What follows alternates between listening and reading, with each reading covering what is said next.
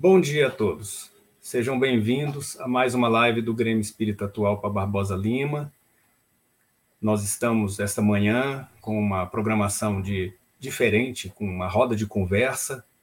Hoje temos conosco Samuel Magalhães, Marcelo Teixeira, Wellington Balbo, com o tema O Livro Espírita como Instrumento de Consolação.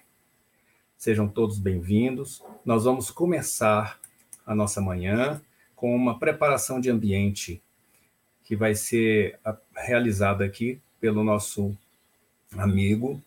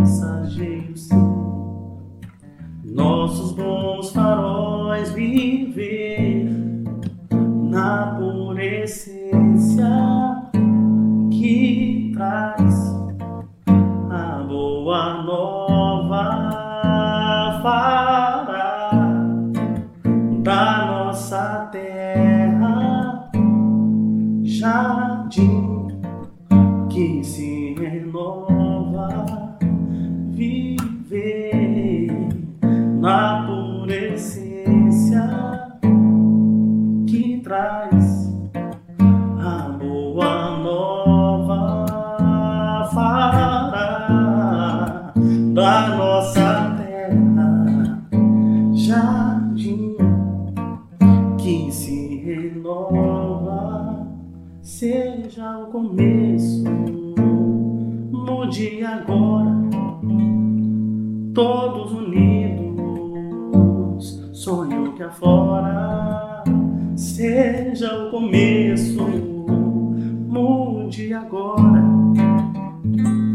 todos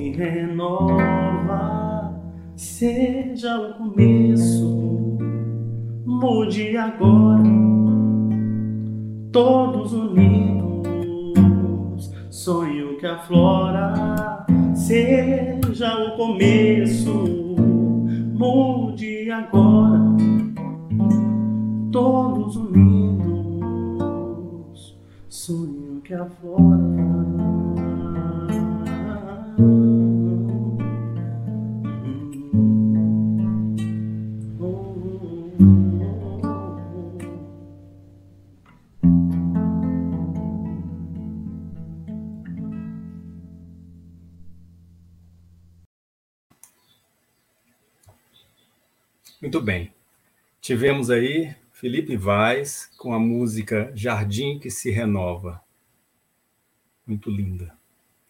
Com esta energia, nós vamos iniciar a manhã de domingo, elevando o nosso pensamento a Deus e rogarmos, principalmente por aqueles que estão enfrentando a Covid-19, tanto com adoecimento, nos hospitais, nas filas, na busca pela cura, quanto aqueles que lutam por ajudar os demais na área de saúde, nos lares, dando todo o suporte para a superação deste período, deste momento.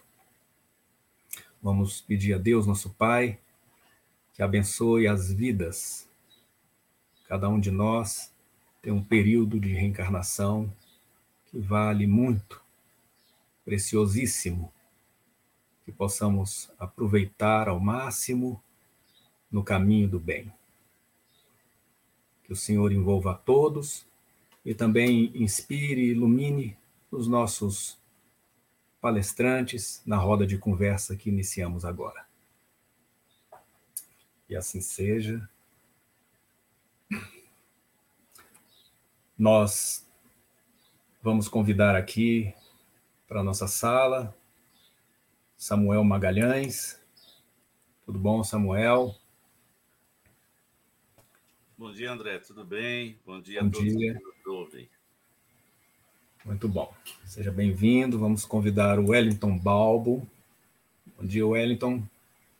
Bom dia, André. Bom dia, Samuel. Prazer estar junto com vocês nessa manhã, também com o Marcelo, para reflexões acerca do livro Espírito. Muito bem. E vamos convidar o Marcelo Teixeira, está em Petrópolis. Bom dia a todos, bom dia André, bom dia Samuel, bom dia Wellington e bom dia Felipe, parabéns pela música que me deixou elevado aqui, me senti transportado, muito bonita a música. Muito bem, nós temos aqui o Samuel de Brasília, o Wellington Balbo em Salvador e o Marcelo Teixeira em Petrópolis, reunidos nessa sala, um fenômeno da internet, um fenômeno mais recente para a doutrina espírita, que tinha alguns programas, eram mais como TV, TV FEB TV, TV SEI, e que agora as casas espíritas fazem mais frequência. Está bem mais comum acontecer esses espaços, é, eles trazerem pessoas, não só do Brasil, até de fora, fica mais fácil a participação.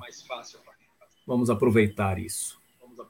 Então, nós vamos começar é, primeiro com as falas de vocês. Vocês podem é, abrir com uma fala rápida, cada um, se quiser, se desejar. E aí nós vamos ter um momento que a dinâmica vai seguir, que é a cada um dado um tempo para uma fala inicial. E se houverem perguntas, eu entro, apresento as perguntas dos nossos da nossa assistência e seguimos para o palestrante seguinte. E nisso vocês também poderão, durante as perguntas, fazer complementos, bater um papo, Afinal, é uma roda de conversa. Mas para disparar o conteúdo, cada um vai dar uma abordagem dentro da sua percepção, da sua visão, do seu estudo. Ok? Samuel, quer falar alguma coisa para iniciarmos? Dizer que é sempre uma alegria, claro, falarmos acerca do Espiritismo e hoje, em especial, vamos falar sobre o livro espírita como instrumento de consolação e no dia em que estamos aniversariando o lançamento da obra inaugural da doutrina espírita, o livro dos Espíritos, publicado em 18 de abril de 1857. Então, é mais um motivo é, para comentarmos o livro. E esperamos que essa manhã seja realmente de bênçãos, que nós possamos aproveitar o máximo possível essa oportunidade que nos é dada pelo alto. Wellington? Falar que é uma alegria, uma satisfação muito grande estar aqui com vocês hoje, podendo falar sobre o livro espírita. Se nós é, podemos usar uma figura de linguagem, diremos que hoje marca o nascimento de Allan Kardec, 18 de abril de 1857, junto com a publicação de O Livro dos Espíritos. O professor Rivaio, então, é claro que não a sua essência, mas o professor Rivaio sai de cena para dar lugar a Allan Kardec, que construiu, junto com os bons espíritos, essa doutrina que nos serve de norte. Então, aproveito também para parabenizar o Felipe Vaz.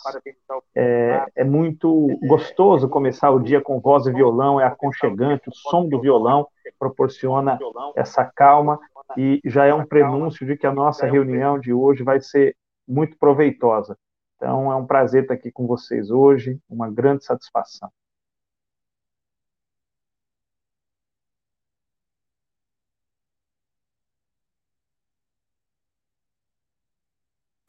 Seja bem-vindo, então, Wellington. É, Marcelo, suas palavras iniciais. Tá Olha, eu. Já posso falar? Estão me ouvindo? Sim. Estamos. Ah, tá.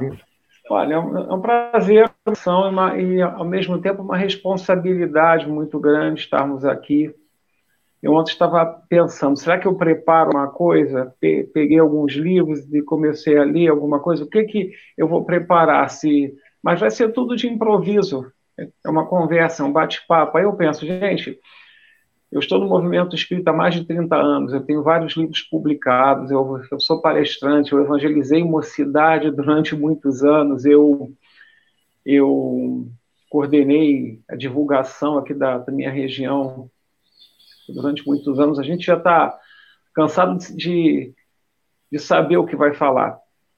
Como diz um amigo meu do, do movimento espírita aqui de Petrópolis, doutor Humberto Portugal Car, que é inclusive o atual presidente do centro espírita do qual eu faço parte, a gente toma café da manhã espiritismo, a gente almoça espiritismo, a gente janta espiritismo. Então a gente fala espiritismo quando tem que falar sobre espiritismo. A bagagem já está acumulada principalmente para esse 18 de abril, como já foi muito bem lembrado pelo Samuel e pelo Wellington, né, que é uma data muito importante, que é a data do lançamento do Livro dos Espíritos.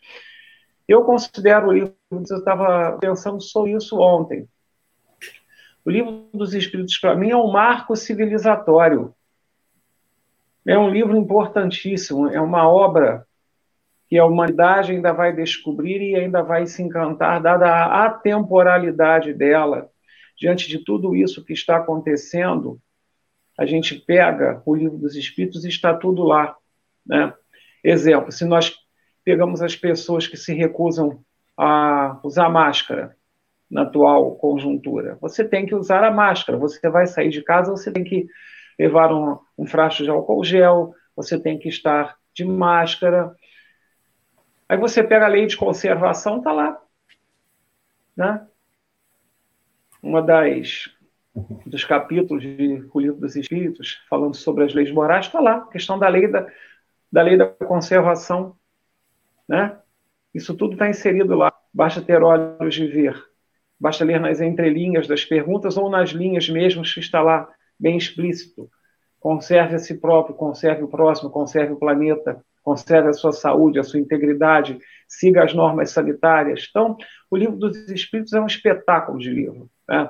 Obviamente, nós iremos falar sobre as demais obras também, mas eu sempre consulto o livro dos Espíritos. Quando eu, quando eu vou fazer alguma palestra, quando eu vou escrever algum artigo, eu sempre pego o livro dos Espíritos. Eu ainda nem sei se eu irei consultar que capítulo eu irei consultar, mas conforme eu escrevo, conforme eu vou pensando, o livro dos Espíritos, capítulo tal, questão tal, tem isso. Você pega. O livro dos Espíritos é, é de suma importância para mim. E é muito bom falar sobre ele e sobre Kardec. Muito bem, obrigado. Sejam todos bem-vindos. Vamos começar com a apresentação do Wellington Balbo. Vou deixá-lo na sala por 15 minutinhos iniciais e a gente retorna.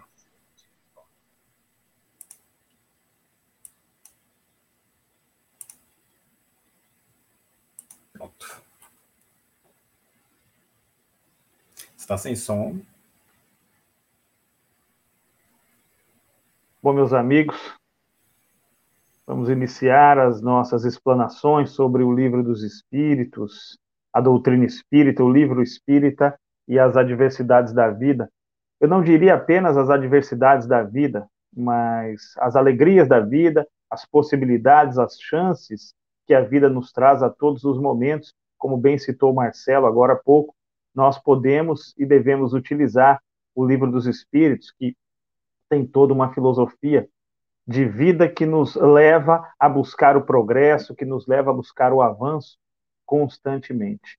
Eu sou oriundo do interior do estado de São Paulo, da cidade de Bauru, e resido em Salvador há sete anos. É, fui casado por 11 anos, primeiro casamento, tive dois filhos, um casal de filhos, e hoje estou casado pela segunda vez, tenho oito anos que estou casado e resido em Salvador, na Bahia. É, vocês vão entender por que, que eu estou dando essa pequena biografia. Outro dia eu estava no escritório trabalhando quando recebo um telefonema da avó dos meus dois filhos, é, a mãe da minha ex-esposa. E começamos a bater um papo, nós temos uma relação muito boa, começamos a conversar, até que num determinado momento da ligação, ela me disse o seguinte: ela falou, olha, eu preciso lhe agradecer. Eu falei, pensei comigo na hora que ela disse aquilo, que ela me agradeceria pelos netos, ela me agradeceria por inúmeras passagens que nós tivemos na nossa vida em comum, ficamos muito tempo convivendo próximos, ela me disse: Eu gostaria de te agradecer por ter me apresentado o Livro dos Espíritos.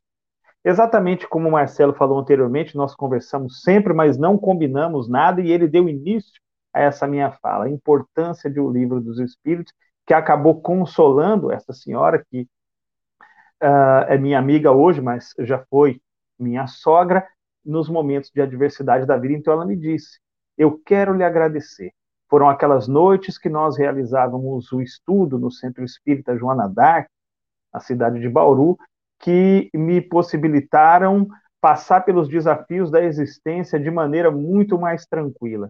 Então, eu te agradeço por ter me apresentado o livro dos Espíritas e o livro Espírita de maneira geral. Eles muito me ajudaram. Isso foi lá no início dos anos 2000. Então, é claro que mérito de Allan Kardec e dos bons espíritos, isso nos deixa extremamente feliz.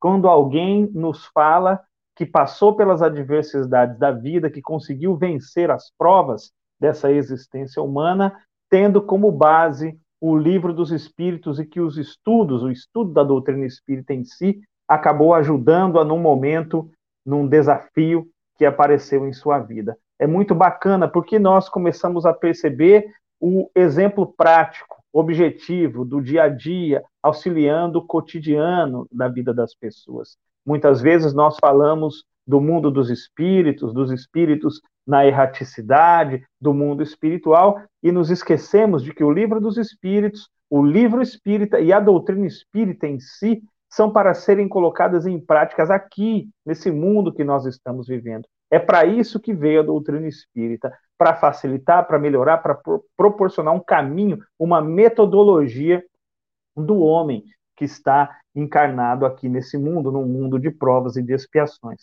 Mas nem sempre foi assim.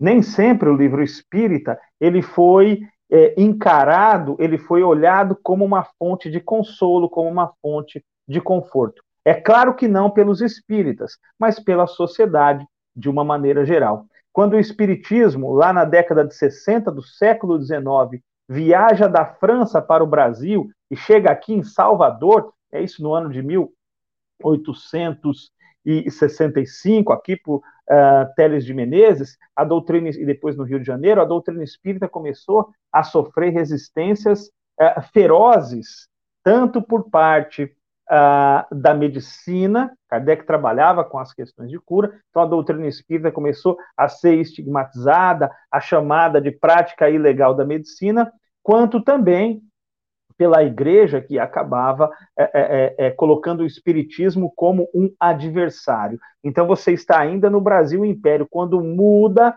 quando a chave muda, que nós saímos de império para república, no Código Penal de 1890, nós temos a criminalização da prática espírita. Então, ser espírita, aqui no Brasil, em 1890, era um crime. Então, percebam, para Kardec, para os espíritas, a doutrina espírita era fonte de inestimável consolo. Os livros espíritas produziam um bem-estar muito grande, uma melhora na qualidade de vida. Mas quando chega aqui, o espiritismo, por interesses outros, acaba sendo criminalizado e foi por conta do esforço de muita gente que estava ali, inclusive o doutor Adolfo Bezerra de Menezes, que era um político influente na época, foi por esforço de todas essas pessoas que o Espiritismo se institucionalizou e passou, então, baseado na liberdade de crença, a poder ser praticado. Mas ainda assim, o Espiritismo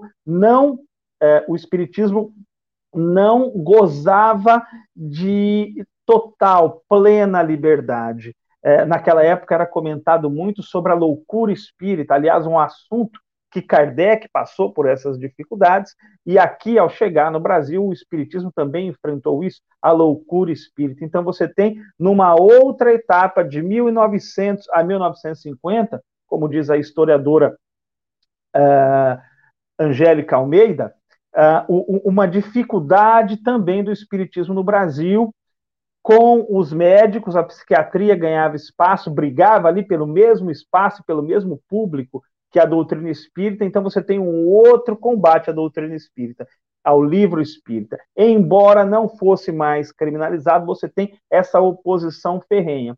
Então, se hoje nós gozamos de uma liberdade para podermos falar da doutrina espírita, para podermos falar do livro espírita, para irmos numa editora, comprarmos um livro espírita e oferecermos às pessoas para que elas possam ler, para que elas possam aproveitar a literatura espírita, nós não podemos deixar de olhar para o passado e verificar que o caminho trilhado pelo Espiritismo, desde Kardec, a sua viagem para o Brasil e no início do século XX, não foi um caminho fácil.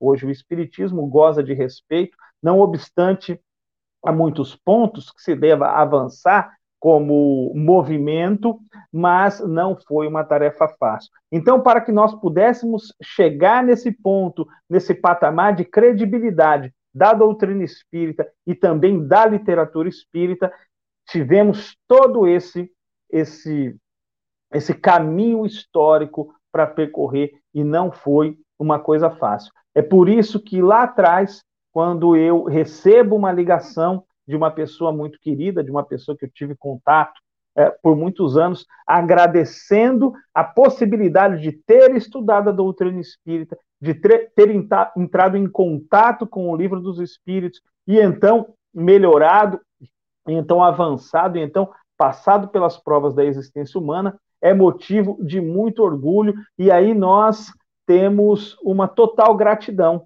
A Allan Kardec, que, como nós falamos no início, pode-se usar uma figura de linguagem que nasceu no dia de 18 de abril de 1857, com a publicação da primeira edição de O Livro dos Espíritos, e de todos aqueles que construíram o caminho do Espiritismo e do livro espírita, que hoje está bem sedimentado na nossa sociedade. Se nós é, invadirmos, por exemplo, algumas editoras, nós verificaremos que muitas delas tem o Clube do Livro Espírita, que comercializa livros espíritas para todo o Brasil. Se você pegar, por exemplo, a cidade de Bauru, né, de onde eu vim, Uh, o Clube do Livro Espírita, tanto do Centro Espírita Amor e Caridade quanto da USA, Intermunicipal Bauru, ele fornece livros espíritas para uma gama de pessoas das mais diversas religiões. Não foram poucas vezes que eu vi o livro espírita na mesa de um pastor evangélico, não foram poucas as vezes que o, o, o colaborador da livraria espírita que faz uh, entregas do livro espírita, ou entregou, as pessoas pagam mensalmente o Clube do Livro Espírita, o entregou para pessoas que são católicas, para pessoas que são bandistas, para pessoas que são das mais diversas uh, religiões e até sem nenhum tipo de vínculo com qualquer religião. Eu me recordo também com muita alegria, certa vez, ainda em Bauru, que alguns amigos uh, umbandistas me procuraram e falaram: nós vamos inaugurar uma biblioteca espírita no nosso terreiro. E gostaríamos que você fizesse uma palestra para que nós marcássemos essa inauguração. Você vai eu disse com todo prazer. Se vocês vieram até mim fazer esse convite, por que eu não vou até vocês? E que bom ver que a literatura espírita, independentemente de qualquer questão, ela vai entrando é, em todos os lugares, causando consolo, trazendo benefícios, ajudando as pessoas a lidarem com as adversidades da vida. O tema é vasto, o tema é vasto, é amplo, e agora eu deixo para os meus amigos prosseguirem nas suas reflexões. Foi muito bom falar com vocês aqui sobre essa pequena experiência do livro espírita e as adversidades da vida.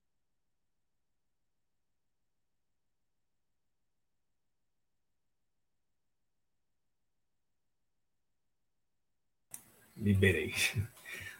Muito bem, Wellington, você falou aí do um destaque para o livro dos Espíritos, né? mas é, fica a pergunta: é, qual a diferença para os demais livros. Os, nós temos tantos livros, né, do Chico Xavier, tem hoje de outros autores, médiums, tem autores que é, são encarnados, né, que são autores mesmo, e outros psicografam. Qual é a diferença desses livros todos? Vou chamar os dois para cá também. Tá certo. P posso responder? Espero os amigos. Espero os amigos. Não pode responder. Aguarda então, só André, um minutinho, peraí. Sim, claro.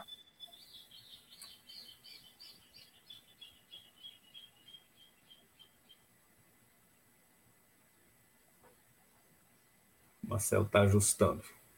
Deixa eu tirar ele um pouquinho. Pronto. Continuemos. Então, em termos de espiritismo, nós podemos colocar que o livro dos espíritos é o grande representante de todos os livros, inclusive daqueles outros livros que vieram depois, que o livro dos Espíritos foi escrito em quatro partes e que acabaram é, se desdobrando em A Gênese, o Evangelho segundo o Espiritismo, o livro dos Médiuns e o Céu e o Inferno. E todos os livros também que vieram depois, tanto da mediunidade de Chico, de Divaldo, de autores é, encarnados, o Marcelo, por exemplo, é um autor, nós temos, enfim, tantos outros, nós vamos passar aqui o dia todo citando os autores. Todos esses livros espíritas, eles têm como base, como reflexão, o livro dos espíritos, que contém toda a essência da doutrina espírita. É claro que a, a doutrina espírita, ela, ela foi sofrendo ajustes, foi sofrendo é, é, algumas modificações, tivemos contribuições dos mais diversos médios, dos mais diversos é, autores, mas tudo isso partindo, né, tendo como premissa, como base fundamental, o Livro dos Espíritos, publicado em 1857. Então, se nós podemos chamar, e aí apelando novamente para a figura é, de linguagem, falamos do Livro dos Espíritos porque ele é o, o pai de todos esses livros, de todas essas obras. É. Samuel, é, Marcelo, querem complementar, fazer algum comentário?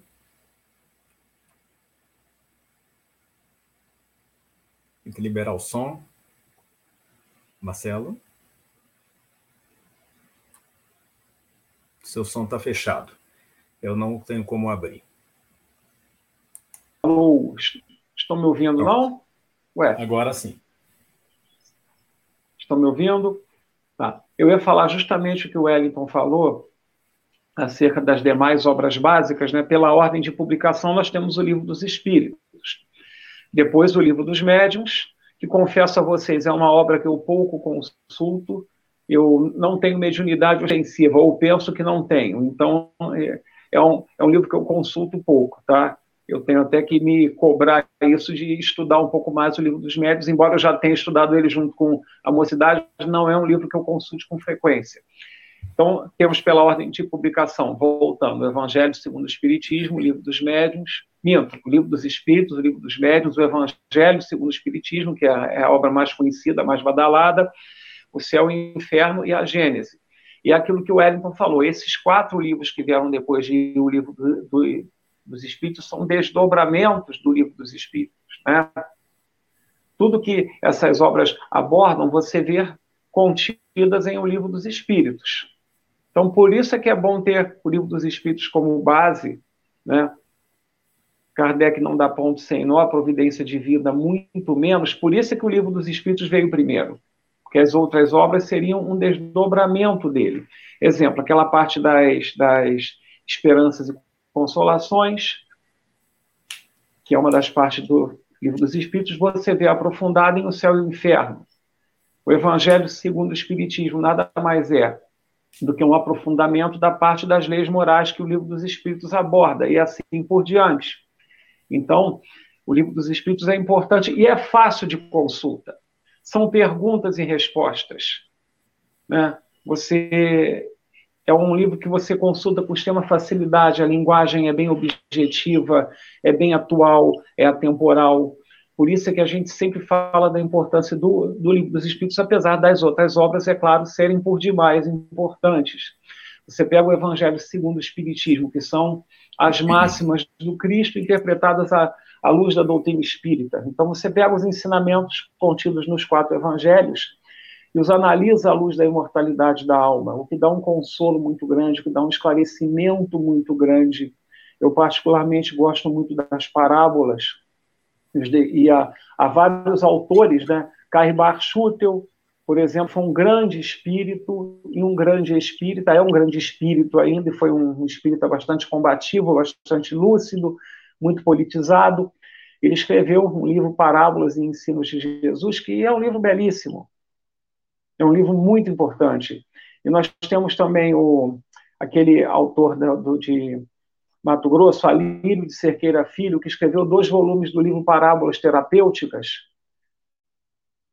E são livros estupendos.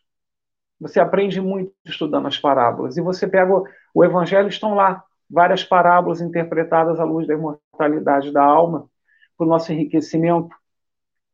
Eu, particularmente, confesso a vocês, gosto muito da Gênese. Eu tenho um carinho muito especial pela Gênese, tanto que eu sou um dos coordenadores do grupo de estudos da Gênese, do Centro Espírita, do qual eu faço parte. A Gênese foi o primeiro livro espírita que eu li de cabo a rabo, paz em vocês. Eu sou de família espírita, né? mas a, a minha família era oriunda parte da Umbanda, parte da LBV, depois ele, região da Boa Vontade, LBV, e depois eles acabaram indo todos, essa parte espírita da família foi todos para o movimento espírita convencional, federativo, digamos. Então, sempre teve um ou outro livro espírita aqui em casa. Agora, o primeiro a se interessar, a frequentar assim com assiduidade a questão aqui da, enfim, eu falo assim, eu, pai, mãe e irmãos, eu fui o primeiro a se interessar interessa assiduidade, interessa frequência em movimento espírita. E quando eu comecei a me interessar, a frequentar mocidade, eu comecei a buscar algum livro espírita aqui em casa que eu pudesse ler. E, e achei a Gênese. Então, a Gênese foi o primeiro livro espírita que eu li do começo ao fim. Né? Aquele livro que, que, que muita gente acha difícil. Eu não acho, eu acho a Gênese uma maravilha. É um livro que eu estudo com facilidade, com prazer, já já fiz até palestra em torno da Gênese. Sim. Então, é um livro que fala sobre a origem, porque Gênesis significa origem, né? A origem do universo, os milagres, as predições, a formação da Terra. É um livro muito interessante, né? um livro muito científico. Né? Eu tenho um prazer imenso em estudar a Gênese. É, a, a, o poder de consolação do livro espírita é muito grande. Né? Você for, falou da família, é, desde uhum. logo é, começa uhum. a ler. O Wellington deu uhum. exemplo, sogra que recebeu e depois foi muito grata. Nós uhum. temos publicações no jornal Brasil Espírita. Há alguns anos nós publicamos um, uma mensagem é, de Kardec, né, sobre Kardec, aquela historinha bem é, antiga, né, original, em que ele é, deixa um livro com um homem numa ponte e o homem estava uhum. para se matar lá em Paris. E o homem, então, ele, ele, oferece o livro e deixa ali em cima, né? O homem nem queria. E depois de muito tempo, Kardec recebe o livro embrulhado na casa dele com um agradecimento daquele homem que se salvou. Então, é muito forte, a gente não sabe os caminhos que o livro segue. No meu caso. Uhum. Isso aqui é muito bacana. Eu tenho o meu caso né, de juventude, em que nós fizemos uma reunião lá da juventude, numa tarde de sábado, e naquele dia a Carla, que era, estava dirigindo a reunião, ela fez uma cumbuquinha e colocou as frases do livro é, Busque Acharás, se eu não me engano, é, de Busque Acharás, ela uhum. pegou a frase recortou cada frase, colocou lá e cada um de nós tirou. Aquela frase que eu tirei naquele dia me marcou tão profundamente, me ajudou tanto em tantos momentos da vida, que eu não tenho nem palavras assim para agradecer o quanto que aquilo foi forte. Não existe acaso. Mas a, palavra, a frasezinha dizia simplesmente: paciência na vida é a força que te guarda. Só isso. Então, na hora que eu precisava, eu lembrava da frase: olha, paciência na vida é a força que me guarda. Dava segurança, dava tranquilidade. Então, cada um de nós encontra no livro uma fonte de vida eterna. Uhum. O Wellington foi bem feliz aí na colocação. Podemos seguir. Eu gostaria de dizer a todos que estão nos assistindo que podem encaminhar questões vocês podem mandar as perguntas pelo chat, é, pelo Facebook, né, ou pelo o, é, YouTube mesmo, e nós vamos aqui fazer a apresentação dessa pergunta para esclarecimento.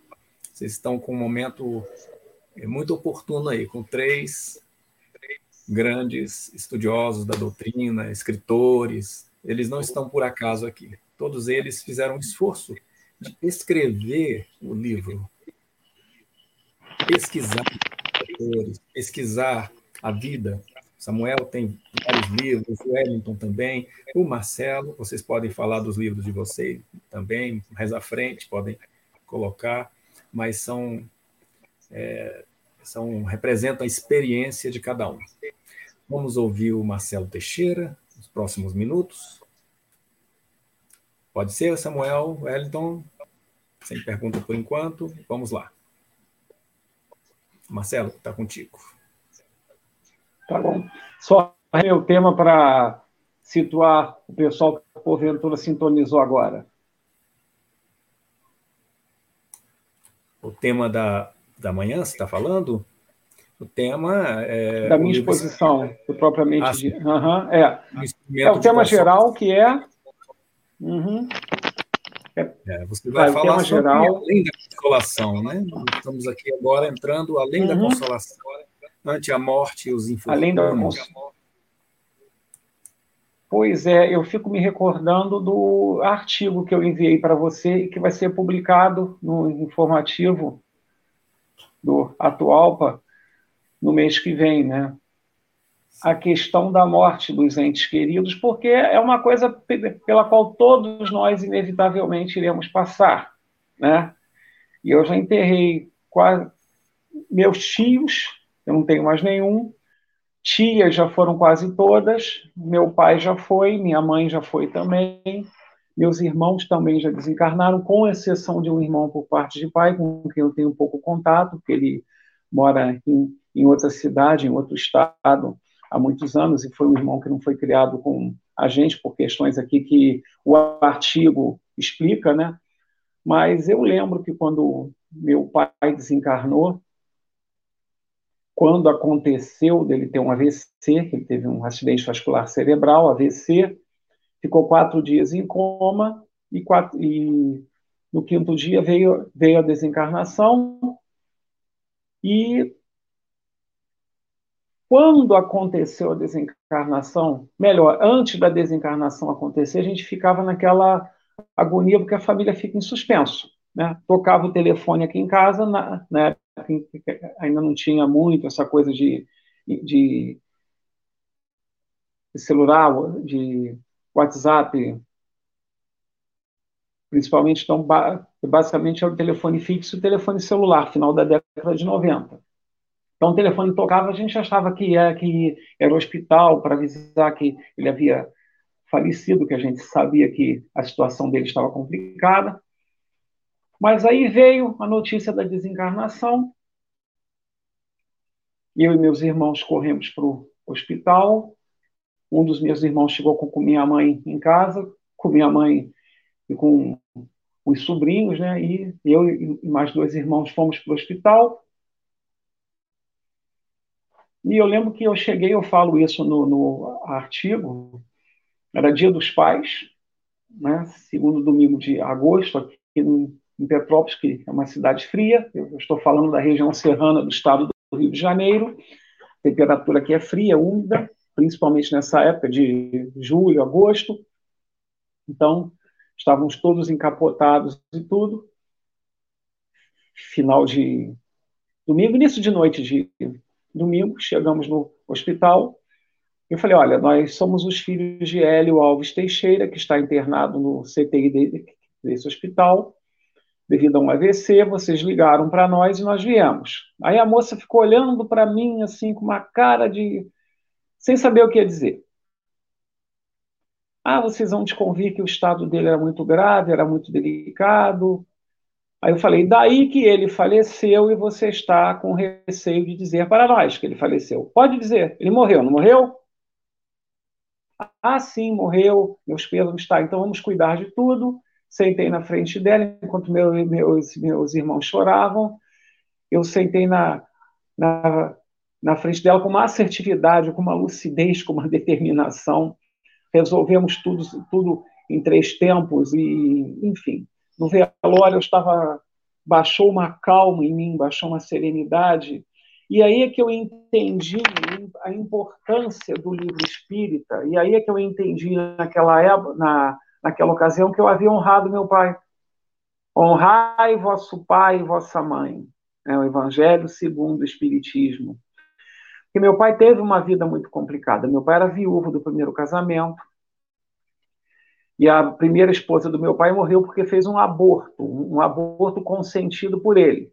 Ela já tinha três filhos, engravidou do quarto. E isso era meu pai que contava. E as amigas falaram: Poxa, mais um filho, faça aborto, que bobagem, vai ter mais um filho. Isso início, início da década de 50 do século passado. Ela fez, ela fez o aborto morreu deixou meu pai viúvo com três crianças menores de 10 anos. O caçula não tinha nenhum ano, tanto que ele não pôde ficar com o caçula, ele não tinha como cuidar do caçula, deixou o caçula com um casal de tios, esse casal de tios que criou esse meu irmão, que hoje em dia mora em outra cidade, em outro estado, há, há mais de 30 anos. E meu pai tinha carregado esse remorso, né, de ter, de, de, da, de ter consentido num aborto, das crianças terem ficado sem mãe e tudo. Eu sou o caçula do segundo casamento, anos depois ele conheceu minha mãe. E ficamos, eu sou o caçula do segundo casamento e foi aquele que eu sou aquele que quis estudar, que quis fazer faculdade, que se interessou por, pela pela religião de parte da família da minha mãe, e comecei a estudar a doutrina espírita. Meu pai era católico, era muito engraçado porque eu ia na missa com meu pai no domingo de manhã e na quarta-feira à noite eu ia no centro com minha mãe. Aí eu me, me identifiquei mais com a doutrina espírita, fiquei. Quando eu implantei o evangelho no lar, meu pai não participava. Aos poucos ele começou a chegar, e começamos a conversar sobre, a, sobre, as questões familiares à luz da imortalidade da alma. Ele começou a ir uma palestra ou outra. Quando havia evento em, nos, nos centros, uma noite de arte, uma peça de teatro, ele ia. e ele gostava. Meu pai não era de falar muito, não era de demonstrar carinho, ele tinha uma certa dificuldade para demonstrar carinho, até um dia em que ele me abraçou porque ele assistiu uma peça de teatro que ele gostou muito, me deu um abraço. Eu tinha 28 anos de idade. Aí eu comentei lá no centro espírita, gente, meu pai gostou tanto da peça que me deu um abraço. Aí uma amiga minha de cidade falou: O teu pai nunca te deu um abraço? Eu falei: Não. Foi a primeira vez. Aí é que eu me toquei. Gente, meu pai nunca tinha me dado um abraço. Foi a primeira vez, mas é porque ele não teve. Ele perdeu a mãe muito cedo também. Ele era uma pessoa carente, tudo. Então fui eu que apresentei o carinho para ele, o acolhimento para ele, tudo isso à luz da imortalidade da alma, da literatura espírita, tudo que eu podia fazer por ele eu fiz. Então, quando ele desencarnou, uma imensa paz me invadiu. Aí é que eu entendi que eu havia honrado meu pai, que eu havia feito por ele tudo que eu podia, que eu havia apresentado a ele a doutrina dos espíritos. Isso foi uma, um consolo muito grande para mim, tá? Já, nós já havíamos perdido um irmão, perdido entre aspas, tá? Porque ninguém perde, tá? Mas o irmão mais velho do primeiro casamento do meu pai, o Afonso. O Afonso era alcoólatra, deu muita dor de cabeça, muito desgosto para o meu pai. Afonso desencarnou muito novo ainda, tinha 30 e poucos anos, morreu em 1983. E aquilo machucou muito meu pai. Meu pai se tornou, se tornou uma pessoa depressiva desde então, e foi mais ou menos nessa época que eu comecei a frequentar com afinco o movimento espírita e eu apresentei a doutrina consoladora para o meu pai. Anos depois, também, em 2007, eu perdi dois irmãos com câncer, com 20 dias de intervalo, eu enterrei os dois. Eu parecia um para-raios, tá? Mas a doutrina espírita me sustentou, me sustentou muito. Eu, inclusive, eu tive um sonho. Olha que interessante. Eu falo isso no, eu conto isso no meu segundo livro, Espiritismo é Pop.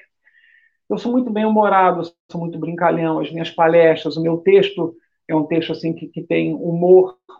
É uma coisa que vem espontaneamente, eu não forço isso. Eu tenho humor, naturalmente eu tenho humor. Né? Eu, quando eu evangelizava mocidade, as, as reuniões por mim coordenadas eram muito dinâmicas. Na palestra eu brinco muito com as pessoas, é uma coisa que eu tenho naturalmente, humor. E eu lembro que quando meus dois irmãos desencarnaram, eu estava num período chato que eu estava fazendo meu segundo curso universitário e eu fiquei desempregado e eu gastei muito dinheiro para acelerar o tratamento dos meus irmãos. Então, eu lembro que teve uma noite que eu dormi muito mal, tá?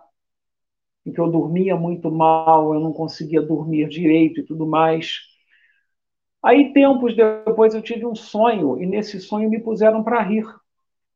Eu fui levado a uma campina, né? um plano aberto, assim, um gramado com várias árvores em volta, mas tinha aquele plano aberto, aquela campina, várias cadeiras, aquelas cadeiras dobráveis de madeira, eu e outras tantas pessoas sentadas naquelas cadeiras e estávamos para assistir uma apresentação artística, um palco de madeira também montado ao ar livre, subiram alguns músicos.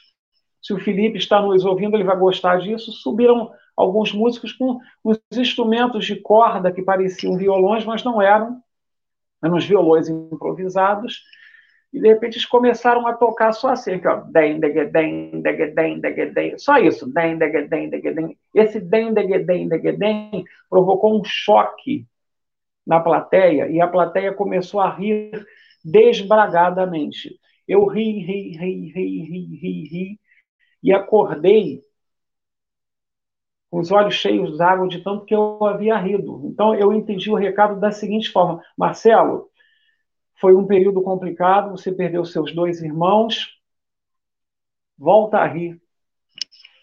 Volta a ser a pessoa bem-humorada, espirituosa que você era. Então, se eu não tenho conhecimento espírita, né, eu não ia saber identificar, interpretar direito, tal, talvez eu não soubesse interpretar direito o que foi esse sonho. E eu percebi claramente, eu fui levado a um lugar e nesse lugar eu fui submetido à terapia do riso.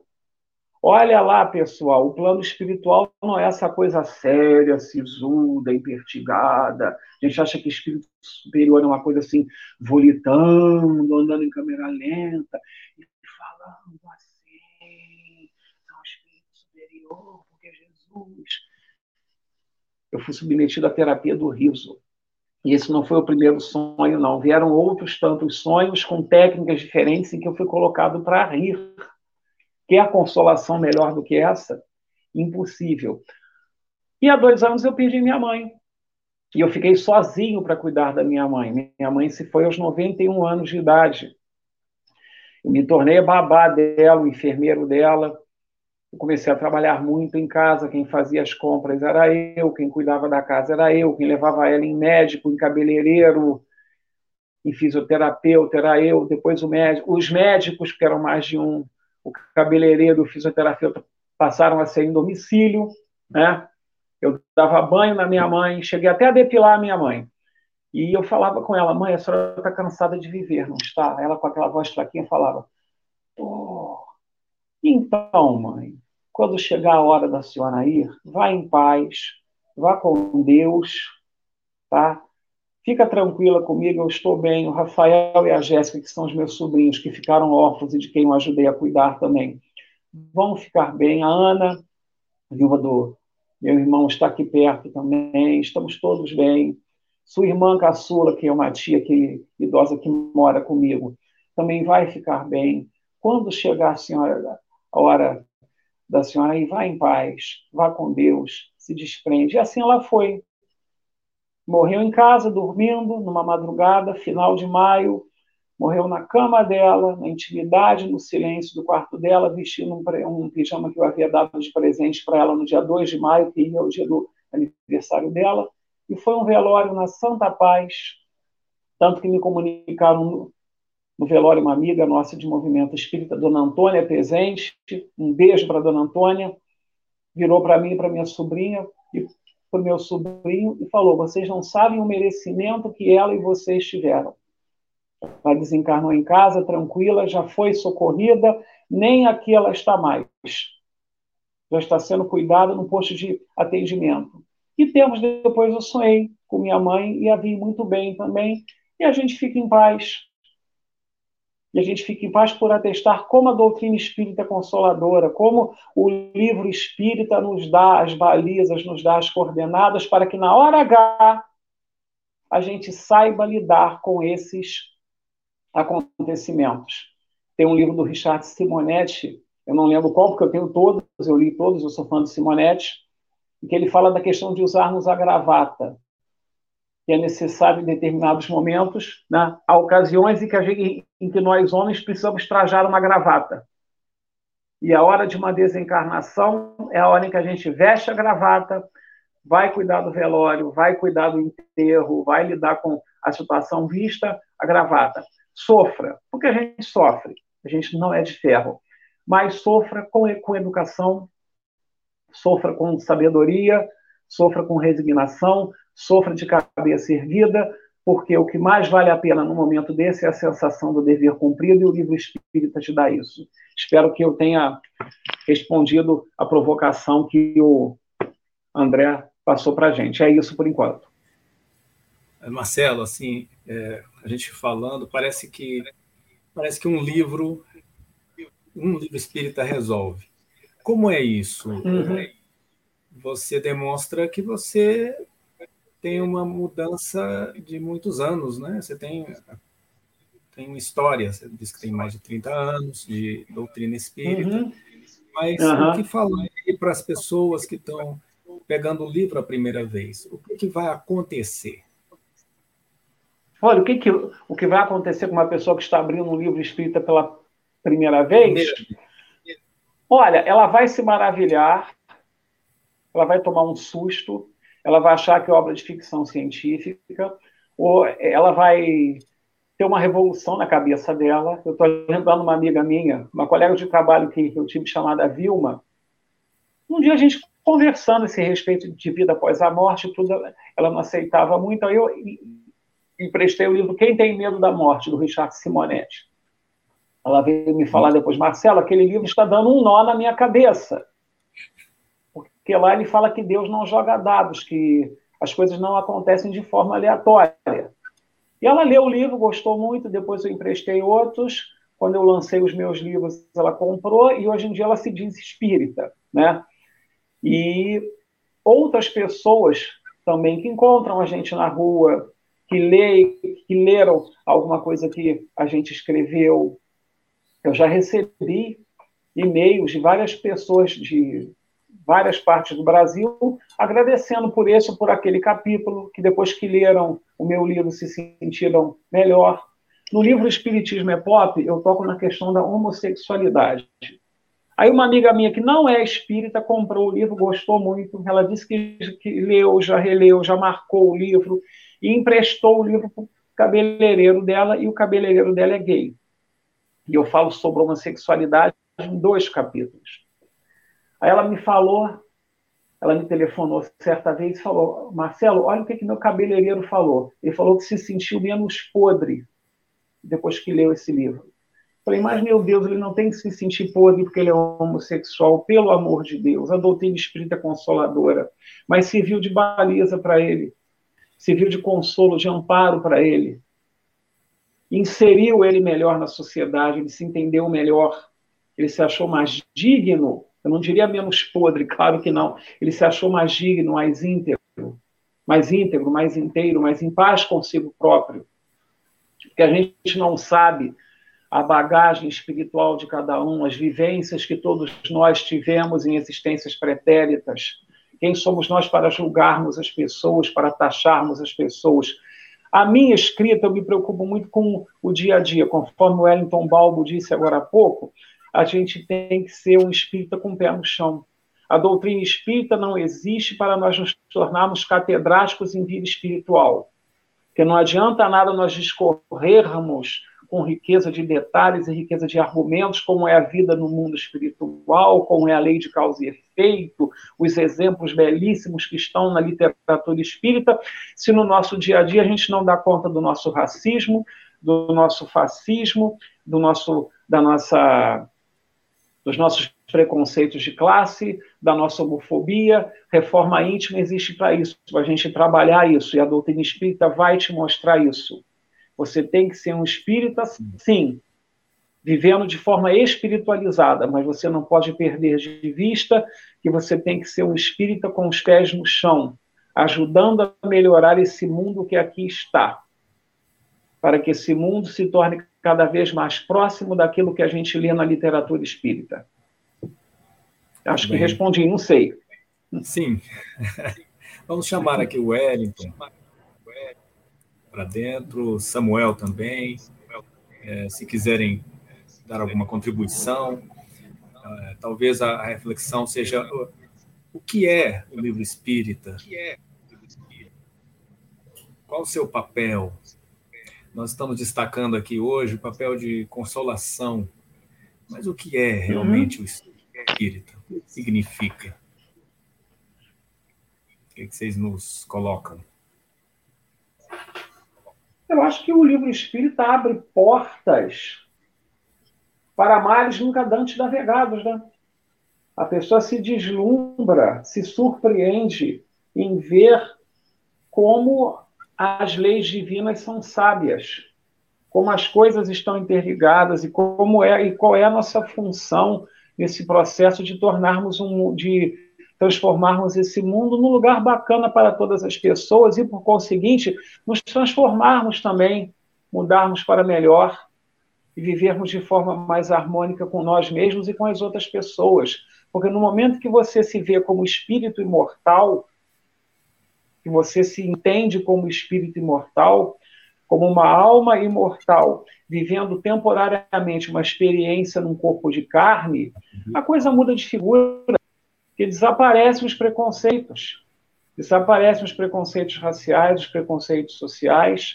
Veja a mensagem da Rainha de França, uma das mais belas do Evangelho segundo o Espiritismo. Minha sobrinha lê e relê aquela mensagem. Eu fui rainha, né? E qual foi a minha decepção, a minha surpresa? ao identificar quando eu desencarnei, quando eu deixei o corpo físico, eu vi acima de mim muitas pessoas que eu julgava inferiores. Porque do outro lado não tem carteirada, não tem salvo-conduto, não tem é. carta branca, não tem imunidade parlamentar, não tem eu sou filho de fulano, eu sou neto de Beltrano, manda chamar fulano, deve estar havendo algum engano. Não tem isso, é você diante da sua própria consciência. É você nu, né? A Capela Sistina, o teto da Capela Sistina foi pintado por Michelangelo, aquela célebre figura de Deus apontando o dedo assim para o homem, né? Aquele de, dedinho assim, e o homem está nu. E um professor de história que eu, que eu tive no ensino médio, ele contava né, que Michelangelo levou uma surra do Papa, do então Papa, porque ele pintou um homem nu no teto da Capela Sistina. E o Papa quis saber por quê. Ele falou, porque eu não vejo outra forma de Deus, de, do homem se apresentar diante de, de, de Deus a não seja nu, a não ser nu. E Michelangelo está certo. Quando nós desencarnamos, não tem a roupagem. Eu não estou falando de roupagem física, não. Não tem a roupagem das aparências, da hipocrisia, da dissimulação. É você sendo o que você é diante de algo maior. Não tem como, não tem para onde fugir. Não tem como você se esconder. Quando desencarnamos, nós, nós imediatamente somos defrontados por nós mesmos. Se a nossa colheita é, é de luz, é de amor, é de amizade, de justiça social, é de participação efetiva para que esse mundo seja um lugar melhor, imediatamente você é envolvido por bem-estar, por vibrações boas. Agora, se a sua colheita foi de sombras, se a sua semeadura foi de sombras, não há escuridão pior que a escuridão de nós mesmos. E o livro espírita mostra isso e te instiga a ser uma pessoa melhor em todos os sentidos, na profissão, na família, no dia a dia, dentro do centro, fora do centro, porque ser espírita dentro do centro é muito fácil. Agora, na hora do vamos ver, na hora de você enfrentar a sociedade, enfrentar a si mesmo diante do caos social que ora impera, é outra coisa. Aí, aí é que você tem que provar que você pode sim colocar em prática aquilo tudo que o livro espírita te ensina. Muito bem. Wellington? Não, a, a fala do Marcelo, perfeita, irretocável, com exemplos, e como você falou do livro espírita, e o Marcelo também abordou na, nas passagens dele, o livro espírita ele ajuda a sedimentar a cultura espírita que combate o materialismo. O grande ponto é que nós vivemos ainda muito imersos no materialismo. Inclusive o espiritualista tem essa cultura materialista muito enraizada. E que isso acaba uh, nos afastando de, um, de um olhar a longo prazo, médio e longo prazo, que é o olhar do espírito imortal. Então, o livro espírita, ele, ele colabora para que a cultura da imortalidade da alma, ela se enraize cada vez mais o homem vai avançar, mas nós precisamos trabalhar muito mais a difusão do livro espírita para que ele promova a cultura da imortalidade da alma. Então, perfeito. Ótimo. Parece que o livro funciona, o livro espírita, nos diversos títulos e abordagens, né, filosofia, ciência, religião, ele funciona como um portal de encontro da própria pessoa, onde ela acha algum caminho conforme a sua necessidade. Por isso que a gente vê que os grandes nomes da doutrina espírita, Eurípides Bassanufo, próprio Chico, é, cada um iniciou por uma abordagem, por um livro, por um contato inicial, por um contato primeiro, né? Eurípides Bassanufo foi por Leon Denis, ele acabou lendo os livros do Leon Denis e ali ele descobriu é, uma nova forma de ver a vida. E é mais ou menos por aí para cada um de nós também. Samuel quer colocar alguma coisa também? Então nós vamos avançar. Eu queria dizer que normalmente as nossas palestras de domingo vão até às 10 horas, mas uma roda de conversa sempre nós avançamos mais. As outras que fizemos, em torno de uma hora e meia. Essa daqui deve ser um pouco menos. Nós vamos ouvir agora o Samuel e caminharmos para o encerramento. Vamos ouvir o Samuel agora abordando é, o tema A Alma do Livro. Vamos lá. Vamos então aí, André, é, conversar um pouco sobre o livro ainda. A escrita é um marco determinante na evolução da humanidade terrena. Mais tarde, o livro ele vem é, iniciar aí um novo momento em que a cultura, o conhecimento, de maneira mais adequada que a oralidade, com todo respeito à oralidade, porque é dela que nós somos herdeiros em tantas coisas, mas o livro registra, ele pereniza aquelas informações. E se elas são boas, se elas são é, informações que modificam o homem para melhor, então tem uma importância muito grande. Com a imprensa, com Gutenberg, nós vamos ter uma expansão do livro e que vai disseminar a cultura pelo mundo inteiro. E nos dias de hoje os recursos são imensos. Então o livro ele é importante em si em todas as áreas da atividade humana, do conhecimento, e foi o livro que propiciou a divulgação, por exemplo, do espiritismo nas obras de Allan Kardec. E nós lembrávamos aqui no poema de Castro Alves, é, intitulado O Livre América, o grande Vate baiano vai nos dizer: Ó oh, bendito o que semeia, livros, livros a mão cheia, e manda o povo pensar. O livro caindo na alma é germe que faz a palma, é chuva que faz o mar.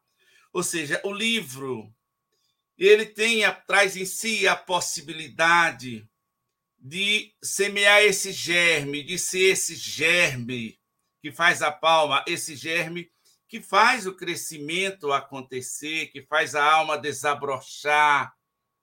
E como a chuva que faz o mar, poderá formar aquela fonte perene a que Jesus faz referência quando conversa com a mulher samaritana no Monte Gerizim, ali no Poço de Jacó.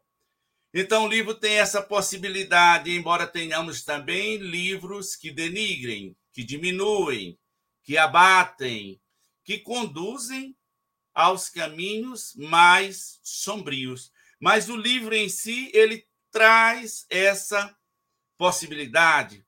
E o livro ele tem uma alma, o, o notável escritor é, espanhol, desencarnado há pouco, ainda jovem, um pouco mais de 50 anos, Carlos Ruiz Afon, na sua obra extraordinária, um dos melhores romances que li nos últimos tempos, A Sombra do Vento, ele nos diz que cada livro, cada volume que vemos tem a sua alma, tem a alma, a alma de quem escreve, a alma dos que o leem e vivem e sonham ali o que ele traz. E toda vez que esse livro passa, muda de mãos, né? cada vez que ele se propaga, que alguém desliza o seu olhar pelas suas páginas, o espírito de quem lê cresce e se fortalece.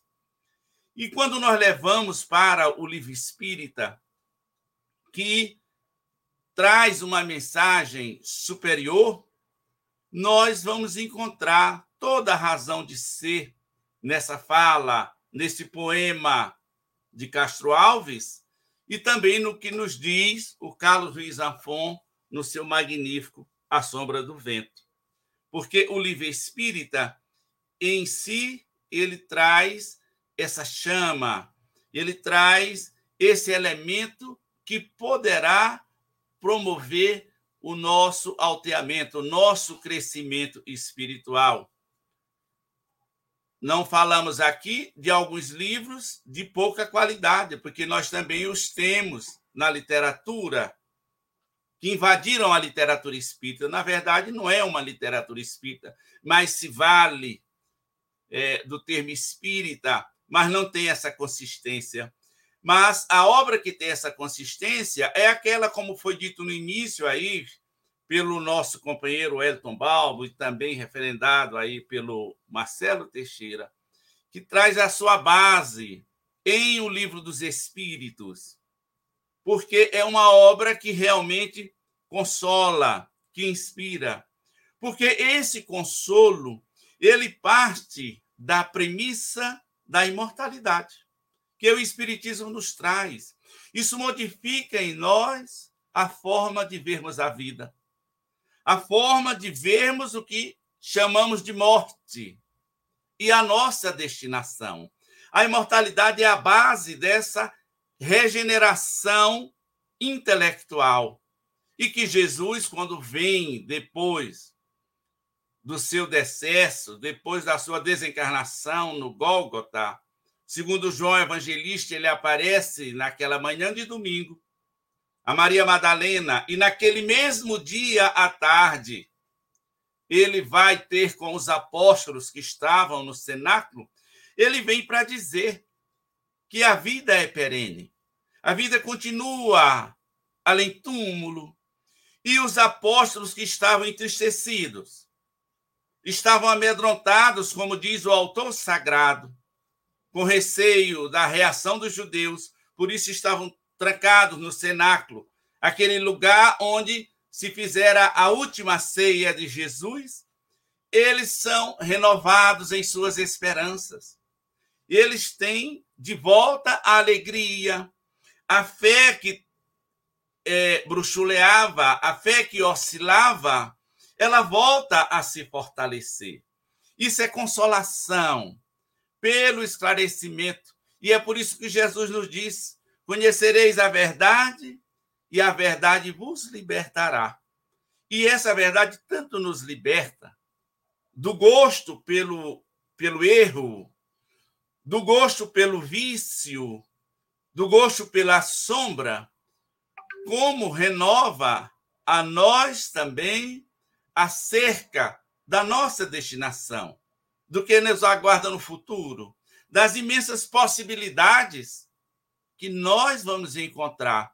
E o livro espírita, que está assentado na obra de Allan Kardec, e, portanto, dentro do Evangelho de Jesus, porque o Espiritismo, esse cristianismo redivivo, os princípios definidos pelo Espiritismo estão lá na Boa Nova, como a reencarnação, a lei de causa e efeito, a comunicabilidade dos espíritos, a imortalidade da alma, tudo está presente no Evangelho de Jesus. Então, o livro espírita, a partir do Evangelho, a partir do, do, do, da obra inaugural, o livro dos Espíritos, é a mensagem do Evangelho. E é por isso que ela consola. E a partir dessa consolação que nós vamos entender que a vida prossegue, que teremos novas oportunidades, que não há condenações eternas, mas uma justiça acompanhada da misericórdia, porque Deus é amor, no dizer de, do apóstolo João Evangelista, isso renova, isso traz para nós a esperança. Então, o livro espírita, longe de ser esse balcão de alta ajuda, que alguns até pensam que é, é uma obra esclarecedora e esse esclarecimento é que vai trazer a consolação, porque conhecendo a verdade, a verdade nos tornará libertos. Então, essa compreensão é que traz essa consolação.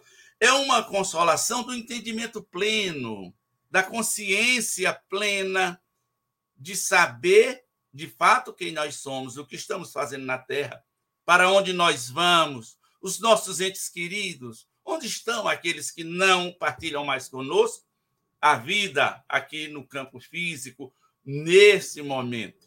Então, esse é o lado consolador da doutrina espírita, porque esclarece a alma. Eu lembro agora de uma mensagem do Espírito de São Luís, quando faz uma avaliação sobre a Gênese, que foi o primeiro livro pelo Marcelo, conforme ele colocou.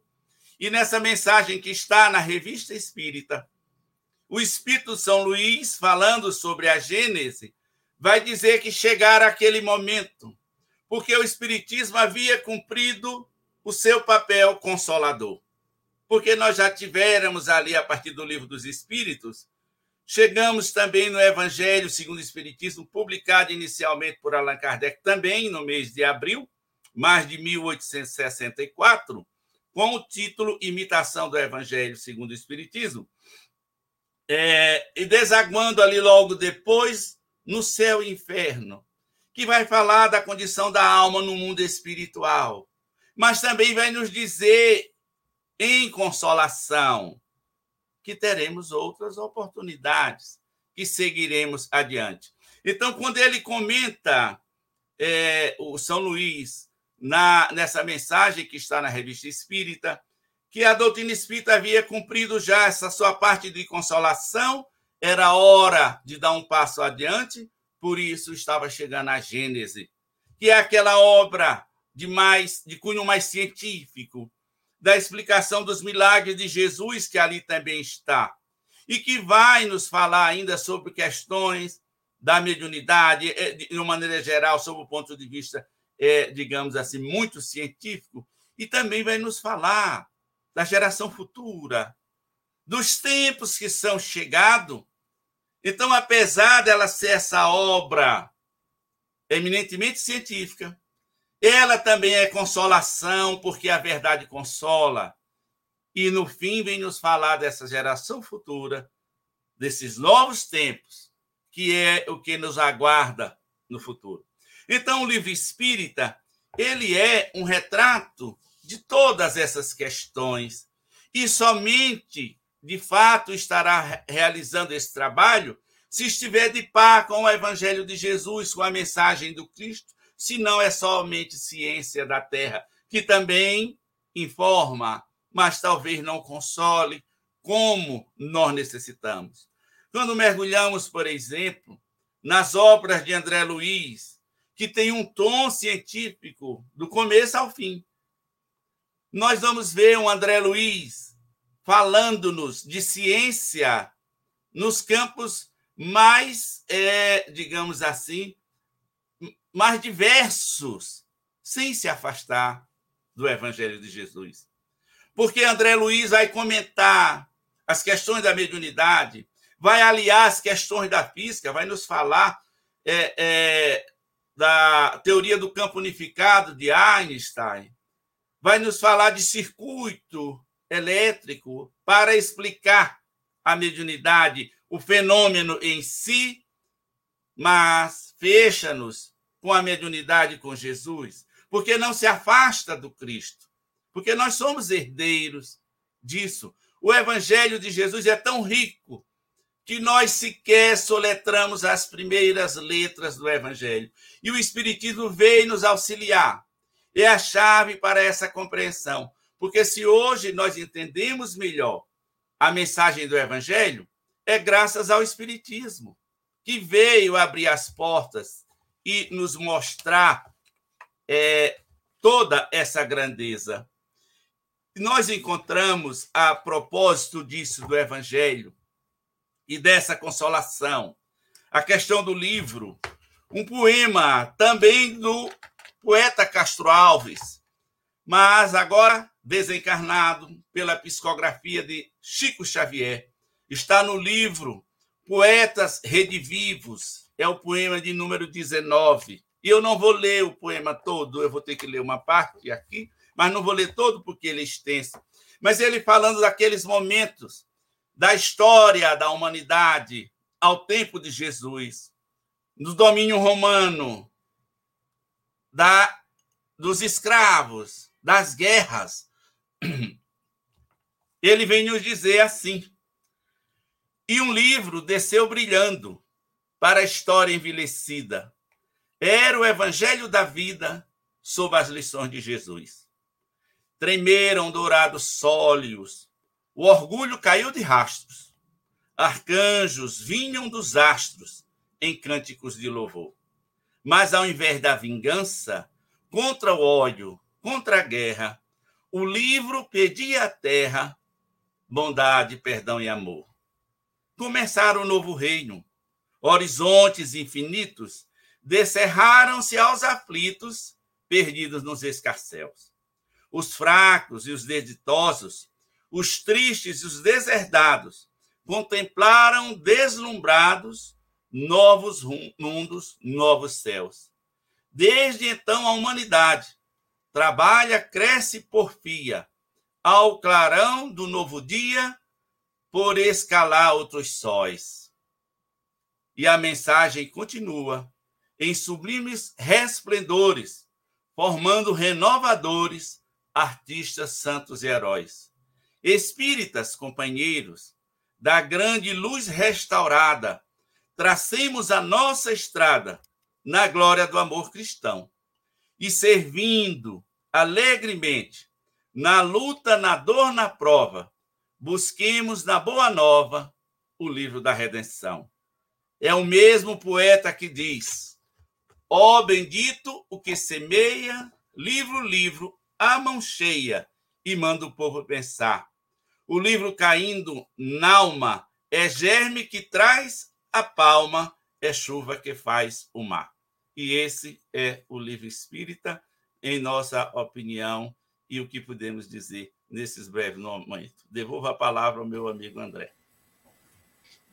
Maravilhoso isso aí. Lindo. Nós é, ouvimos essas palavras e fiquei pensando aqui, fiz uma metáfora, né? Que o livro dos Espíritos, ele representa o corpo, o perispírito e o espírito num só, nas suas três partes. Mas o Evangelho é a alma perfumada deste conteúdo, né? Então ele se desdobra no perfume do Cristo. Isso, e o Nossa. livro tem sua própria alma, e a alma é a sua mensagem. Sua e lógico que ela parte aí de quem o escreve, de quem o elabora, de quem o inspira. Né? Essa é a alma do livro. E as almas elevadas, elas espargem perfume. E cada um de nós vai encontrando sintonia nos conteúdos que lê. Porque aquilo reflete nas suas vivências, nas suas dores e nos seus sucessos também, naquilo que você cresceu ao longo das existências. Vamos trazer os nossos amigos, Marcelo, Wellington. É... Tem uma pequena pergunta aqui, deixa eu ver qual. É, não consegui pegar, mas assim, foi feito no, na página Espírito Poético. É se, a pergunta é se nós, é, se nós devemos né, é, entregar o livro espírita a quem sofre ou a quem necessita, se isso é recomendável, né? Você sair distribuindo o livro a quem pode precisar de acordo com as diversas dores que se vivencia na vida? É essa pergunta colocada. E temos uma outra aqui, depois eu faço. Isso eu acho, André, que lembra, aí você falando nisso, a parábola do semeador. E eis que aquele que semeia saiu a semear. Então ele semeou é, na, na, na pedra, ele semeou no caminho, deixou no caminho, semeou na pedra, nos espinheiros e também encontrou a boa terra. Semear é difícil de impor, mas oferecer. Porque nós devemos oferecer o que de bem já temos, o que de bom temos. E o livro espírita, em especial aquele bem fundamentado, ele pode ser o socorro, mas a escolha é sempre de quem recebe. A terra é que vai determinar se vai absorver aquela semente e vai produzir. Então, é claro que nós devemos fazer isso sempre respeitando o outro, a, as suas ideias religiosas, o seu contexto, mas oferecer de uma maneira gratuita, sem aguardar que ele absorva. Jesus semeou, mas cada terra o recebe conforme esteja pronta ou não. Certo. E temos uma pergunta que foi feita aqui, muito interessante e que nos questiona. Deixa eu achar a pergunta aqui. Ah, se há por parte, ela citou a FEB, né, por parte da FEB ou dos, das instituições, uma posição formal sobre a proliferação de livros espíritas que mais confundem do que esclarecem. Tem livros espíritas e livros espíritas, né? O que fazer quanto a isto? Olha, se eu puder falar logo, eu até falaria, mas eu digo o seguinte: não podemos nos manifestar pelas instituições. Elas são responsáveis pelos livros que produzem, são responsáveis pelos livros que divulgam. Mas é verdade que nós temos, é, na literatura chamada espírita hoje, alguns livros até de má qualidade ou de qualidade duvidosa, né, que nós precisamos aí é ter cuidado. Mas não podemos editar um novo proibitório index, como fez a igreja é, em mais de um momento. Inclusive, as obras de Allan Kardec fizeram parte desse proibitório em 1864, alguns dos livros de Allan Kardec, aqueles que já haviam sido publicados. Então, não podemos fazer. Então, como é que nós podemos é, tratar essa situação? Divulgar o bom livro é estimular o conhecimento da codificação, porque aí, conhecendo a codificação, nós vamos saber o que é o que não é espiritismo. Vejamos Paulo de, de Tarso, em uma de suas epístolas, ele é, vai nos dizer, primeiro, que tudo me é lícito, mas nem tudo me convém. E vai dizer, ele é de tudo e retende o melhor. Mas para sabermos o que é o melhor, nós precisamos conhecer as coisas. Então, nós precisamos conhecer a doutrina espírita e a base é a codificação, a primeira obra é o livro dos espíritos. Tem gente que diz, não, mas tem que começar com um romance. Gosto de romance, adoro. Romance não é doutrina espírita. Ele é baseado na doutrina espírita, mas ele não traz o ensinamento espírita. E, em alguns casos, pode até fugir de algumas questões ou outra, ou não ter espaço para esclarecer adequadamente o que seja aquilo então, primeiro, nós temos sim que estudar o livro dos Espíritos. Ou começar pela Gênese, pelo último livro, como foi o Marcelo. Eu comecei pelo livro O Evangelho segundo o Espiritismo. Também eu li em um dia. Comecei de manhã, à noite eu tinha terminado de capa a capa. Depois passei para o livro dos Espíritos. Eu fiquei sabendo que tinha outro livro. E eu passei dois dias com o livro dos Espíritos. De modo que eu cheguei ao Espiritismo com três meses, eu tinha lido a codificação e a obra de André Luiz. A partir daí, a gente vai podendo ler o que aparecer na frente. Aí não importa a qualidade do livro, que nós, a qualidade passa a ser nossa e não da obra.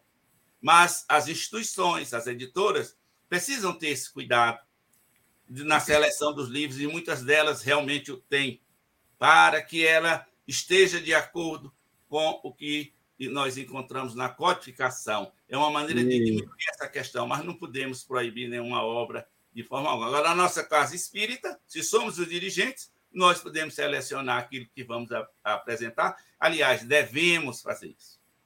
É, e valorizar as orientações de Kardec, que tinha um senso crítico muito elevado uhum. e fazia análise de tudo o que passava em suas mãos. Inclusive, ele traz excelentes mensagens que são apócrifas lá no livro dos médios. Exatamente. Mas a gente tem até dificuldade, né? às vezes, de identificar o que é que está errado. É, ele quis nos ensinar a fazer, o, ter o discernimento exatamente dessa, desse tipo de análise, é para que a gente não caia em qualquer é, armadilha, né? Especialmente no livro mediúnico. Isso não é um, uma situação do livro espírita, isso é uma situação do livro em geral. É. Você tem que isso, ler Especialmente o livro mediúnico, as pessoas acham que se o livro é mediúnico, Jesus tá pegou na mão daquele espírito para escrever, e não é isso. É. Os falsos profetas da erraticidade. Está lá no Evangelho segundo o Espiritismo. Excelente, Samuel. Então, nós estamos encerrando nosso, nossa roda de conversa. Eu vou passar a palavra também para o Marcelo. O Samuel, se quiser concluir mais alguma coisa, o Marcelo e o Wellington, um minutinho para a gente concluir. Pois não?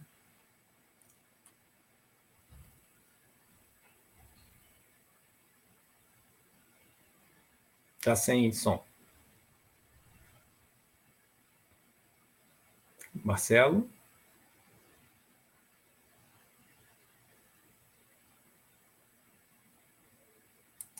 Está sem som. Agora, abriu. O meu? Bom, então vamos lá. Vai comigo. É, reiterando o que o Samuel falou, Kardec é a base. A gente se refere às cinco obras codificadas por Allan Kardec como obras básicas. Então, é a base, é o fundamento. Se você tem uma base boa, se, se os, os seus alicerces estão bons, você sabe identificar, você sabe separar o joio do trigo. O problema é que eu acho que tem muita gente que só lê livro de mensagem e só lê romance. Aí fica aquele espiritismo aguinha com açúcar. Não dá, a gente tem que ter a base. Você tem que estudar Kardec. E aí eu incluo a revista espírita que é um compêndio de estudos extraordinário. Tá?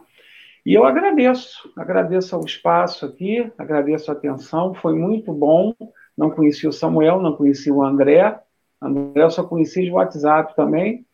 E um prazer muito grande participar desse bate-papo. Espero que tenha sido frutífero. E vamos aproveitar esse dia de abril e vamos ler. Vamos ler as obras espíritas que são bem fundamentadas, que são bem baseadas, para ajudar a transformar esse mundo num lugar melhor. A obra, a literatura espírita, reitero, não existe apenas para que nós fiquemos sonhando com o lado de lá.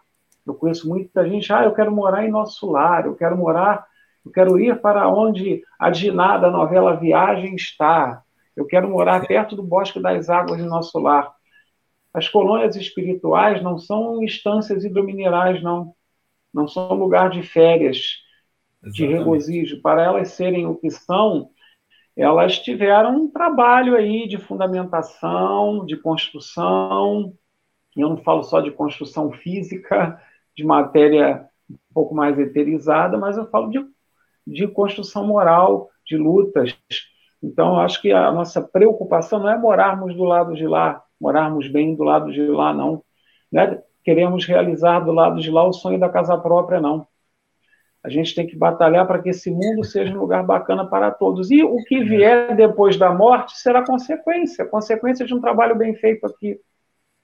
Né? E o livro espírita, Kardec, nos mostra isso muito bem. É isso.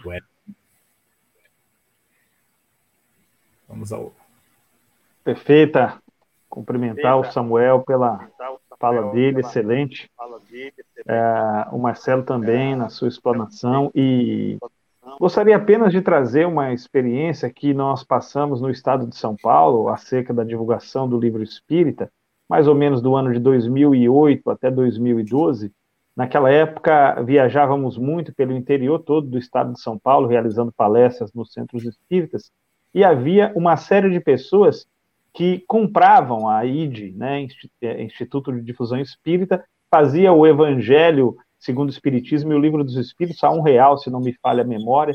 Então, muita gente cotizava e comprava uma, uma série de livros dos Espíritos Evangélicos. Eu viajava com duas malas lotadas, então você realizava palestras naqueles centros para 30, 40, 50 pessoas, às vezes mais, e todos eles saíam com o Evangelho segundo o Espiritismo e um livro dos Espíritos fiz muito isso, junto com o Orson Peter Carrara, foi um movimento bem bacana. Eu perdi as contas de quantos livros nós nós distribuímos, uma coisa imensurável. É, no Centro Espírita Amor e Caridade, é, cuja editora, SEAC Editor Marcelo tem os seus livros publicados, ali na época você tinha um salão para 450, 500 pessoas e eram distribuídos, eu saía com a mala distribuindo o livro dos espíritos, porque era um público muito eclético que ia lá. Então foi um movimento bem bacana, baseado, sabe no quê? Numa leitura que foi realizada de uma obra chamada O Abridor de Latas, de Wilson Frungilo Júnior. E nessa obra, em um determinado momento, ele fala que é preciso esquecer o evangelho. Não é esquecer de ler ou de praticar o evangelho, mas esquecer o evangelho no banco da praça, para alguém passar e pegar esse evangelho e se aproveitar. Então, uma ideia acaba gestando outra ideia, nasce uma iniciativa desse tipo que distribui tantos livros espíritas. Então, eu quero é, agradecer você, André, pelo convite, Marcelo, um abraço, Marcelo, Samuel, um abraço também a todos que estiveram conosco, serenidade no nosso caminho, muita literatura espírita, né? É, leia sem moderação, vai fazer muito bem. Muito bem. Esse evento, a roda de conversa sobre o livro espírita, ele comemora na nossa casa, no Grêmio Espírita Atualpa, o dia do livro espírita. No dia 18 de abril, a cada ano, nós fazemos um evento em homenagem ao livro espírita. É um evento que, é um evento que já tem mais de 20 anos, uns 30 anos que a gente realiza todo ano. E isso já se consolidou. E a outra forma de fazê-lo também é convidarmos pessoas para falar do seu livro, né, cada um, às vezes convidamos dois, três, às vezes um grupo, para cada um falar um pouquinho sobre o seu livro ou o livro espírita e deixar aquele livro como indicação para o leitor. Bom, Ô, André, nós vamos. Se você, se você me permitir, eu queria ainda aqui agradecer o convívio é, conhecer o Marcelo, é, tão livre, tão simpático, né? E falar do, das suas experiências pessoais, o, o que engrandece o que fala, né? Paulo de Tasso, por exemplo, falava das suas experiências pessoais nas suas cartas. Né? Então, isso muito interessante, uma satisfação conhecer um, um pouco o Marcelo, ver esse coração amoroso que, que é o Marcelo. E o Wellington, que eu conhecia de nome por conta do anuário histórico espírita do, com o Eduardo, e eu acho que o Wellington esteve participando, inclusive auxiliando o, o, o Eduardo, acho que em algumas edições. Eu participei do, do, do, anuário da Matas de 2003, 2004, escrevi sobre o Amazonas e Ana Prado, e também em 2006, que eu escrevi sobre o Pernambuco e Hermínio Miranda foi publicado nessa época aí pelo EMA. Então, um, um prazer é, conhecer você. E militamos nessa área do livro. O André pediu para a gente falar, eu terminei esquecendo. Eu vou falar das obras, da, da, das obras assim que mais eu acho vocês talvez sejam conhecidas, que é o Bezerra de Menezes Fatos e Documentos, que eu sou um dos autores, junto com o Luciano Klein, lá do Ceará, publicado em 2000 pela Lachat, e o Charles Richer, o apóstolo da ciência e o espiritismo, e Ana Prada, a mulher que falava pelos mortos, que publicamos pela FEB. Mas trabalhar o livro espírita é uma responsabilidade muito grande, porque não deve ser o nosso pensamento. O pensamento é o espírita, ou seja, o nosso precisa estar alicerçado nisso, né? E dizer dessa satisfação. E o André, que é meu amigo desde a juventude, não vou dizer de quando para não saber a nossa idade, mas é um amigo muito grato ao coração. E obrigado Nós... por essa oportunidade e a todos aqueles que, Nós é que agradecemos, acompanharam a live do Atual para na manhã de hoje. Bom, nós vamos encerrar pelo horário e dizer que cada um dos, dos três, nossos bons convidados, Samuel, Marcelo, Wellington, vão vão ser convidados novamente, só que separadamente, para que eles possam trazer conhecimento dos seus livros, apresentar seus livros para os nossos a nossa assistência. E vamos agora, nesse momento, agradecer a Deus, nosso Pai, pela benção da manhã de hoje, pela oportunidade deste trabalho realizado, rogando que os lares sejam envolvidos nesta onda de energia positiva, de esperança, de paz, de amor, de saúde, principalmente, neste momento, neste domingo. Que a bênção de nosso Senhor Jesus esteja presente nos corações de cada um dos que nos acompanha e também abençoe aos que sofrem, aos que necessitam hoje da sua presença, do seu amor, da sua ajuda nestes momentos de transição planetária. Obrigado aos três. Até a próxima. Vamos encerrar com rápidos avisos. O primeiro é a, todas as palestras do Atualpa estão disponíveis para serem ouvidas. Pois estão disponíveis em áudio no Spotify, no Deezer, no, no Apple Podcasts, no Google Podcasts. Vocês podem ter acesso em palestras desde 2007, palestras gravadas desde 2007, estão disponíveis nestas redes sociais. Nós estamos também com o livro, o Jornal Brasília Espírita, a edição de março e abril está disponível. Em breve já vai sair a próxima, né? daqui semanas já sai a próxima edição. Vocês podem acessar na página do Atualpa e também a divulgação das Cestas do Coração, para aqueles que quiserem ajudar na doação de material de limpeza, cestas de alimentos para a família que esteja em vulnerabilidade social. É um trabalho assistencial, né, de assistência social e promoção do Grêmio Espírita Atual. E convidamos a todos para a palestra de amanhã, Dever com Maurício Cury, é, amanhã? Não, esse aí é 22 de abril. Vamos colocar outra aqui. 19 de abril é de amanhã. Presença no lar com Ruth Ribeiro. Não deixem de assistir. A Ruth é maravilhosa. Aguardamos a todos amanhã às 20 horas. Fiquem com Deus.